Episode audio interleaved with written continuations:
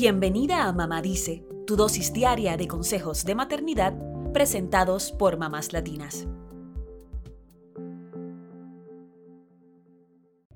Que tu hijo tenga gripe no es nada divertido, sobre todo porque la mayoría del tiempo terminan contagiándose todos en casa. Sin embargo, hay formas de hacer que la enfermedad sea un poco más tolerable. Por eso hoy te contamos algunos trucos para saber qué hacer cuando tu hijo contrae este malestar. Primero que todo, hablemos de cómo distinguir entre la gripe y un resfriado común. Ambas enfermedades tienen síntomas similares, sin embargo, la forma en que se presentan y su gravedad varían.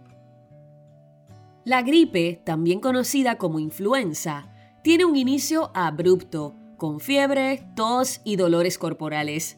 Hay gente que dice que es como si los hubiera atropellado un camión.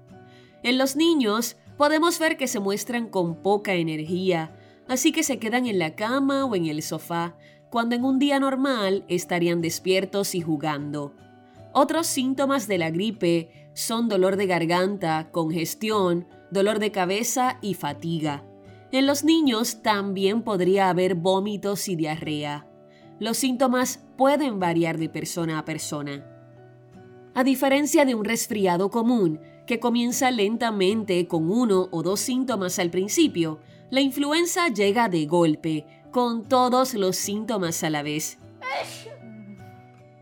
Sin embargo, a los 5 o 7 días, estos síntomas de la gripe comienzan a desaparecer, contrario a lo que ocurre con un resfriado común, que puede durar de 7 a 10 días. Cabe destacar que los síntomas en la influenza o gripe también suelen ser más graves y debilitantes que los del resfriado. Una forma de diferenciarlos es que en la influenza suele haber fiebre, escalofríos y dolor de cabeza, síntomas que no son tan comunes en un resfriado, según explican los Centros para el Control y la Prevención de Enfermedades. Ahora bien, ¿cuándo debemos llevar a nuestro hijo al médico por tener influenza?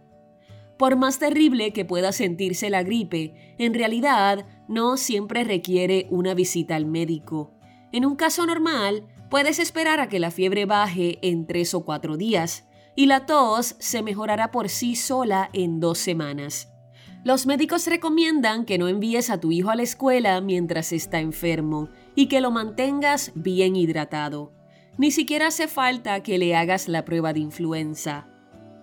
Lo que los médicos suelen recetar en estos casos es Tamiflu, pero solo si es dentro de las primeras 48 horas de los síntomas. Hay personas que prefieren no tomarlo porque los efectos secundarios incluyen náuseas y vómitos.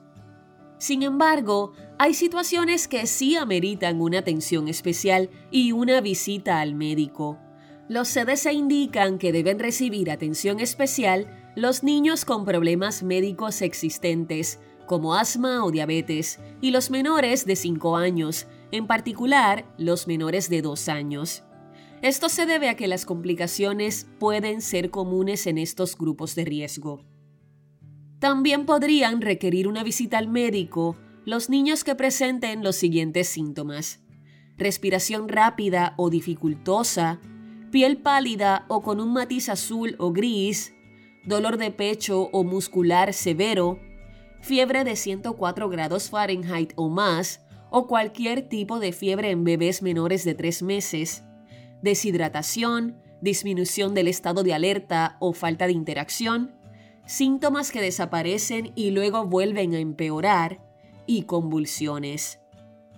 En caso de que tu hijo tenga gripe, no lo envíes a la guardería o a la escuela porque los síntomas son contagiosos. Dale descanso, manténlo hidratado y dale analgésicos o antifebriles. Incluso puedes darle terapia de vapor.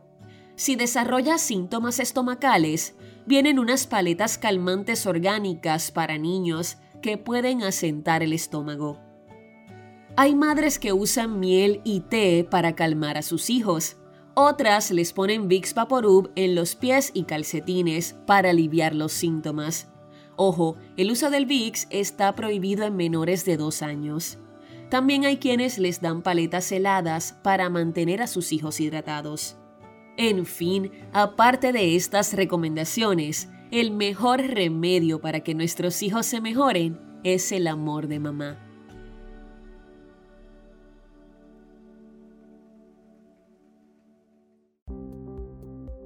Eso es todo por hoy. Acompáñanos mañana con más consejitos aquí en Mamá Dice y síguenos en mamáslatinas.com, Mamás Latinas en Instagram y Facebook y Mamás Latinas USA en Twitter.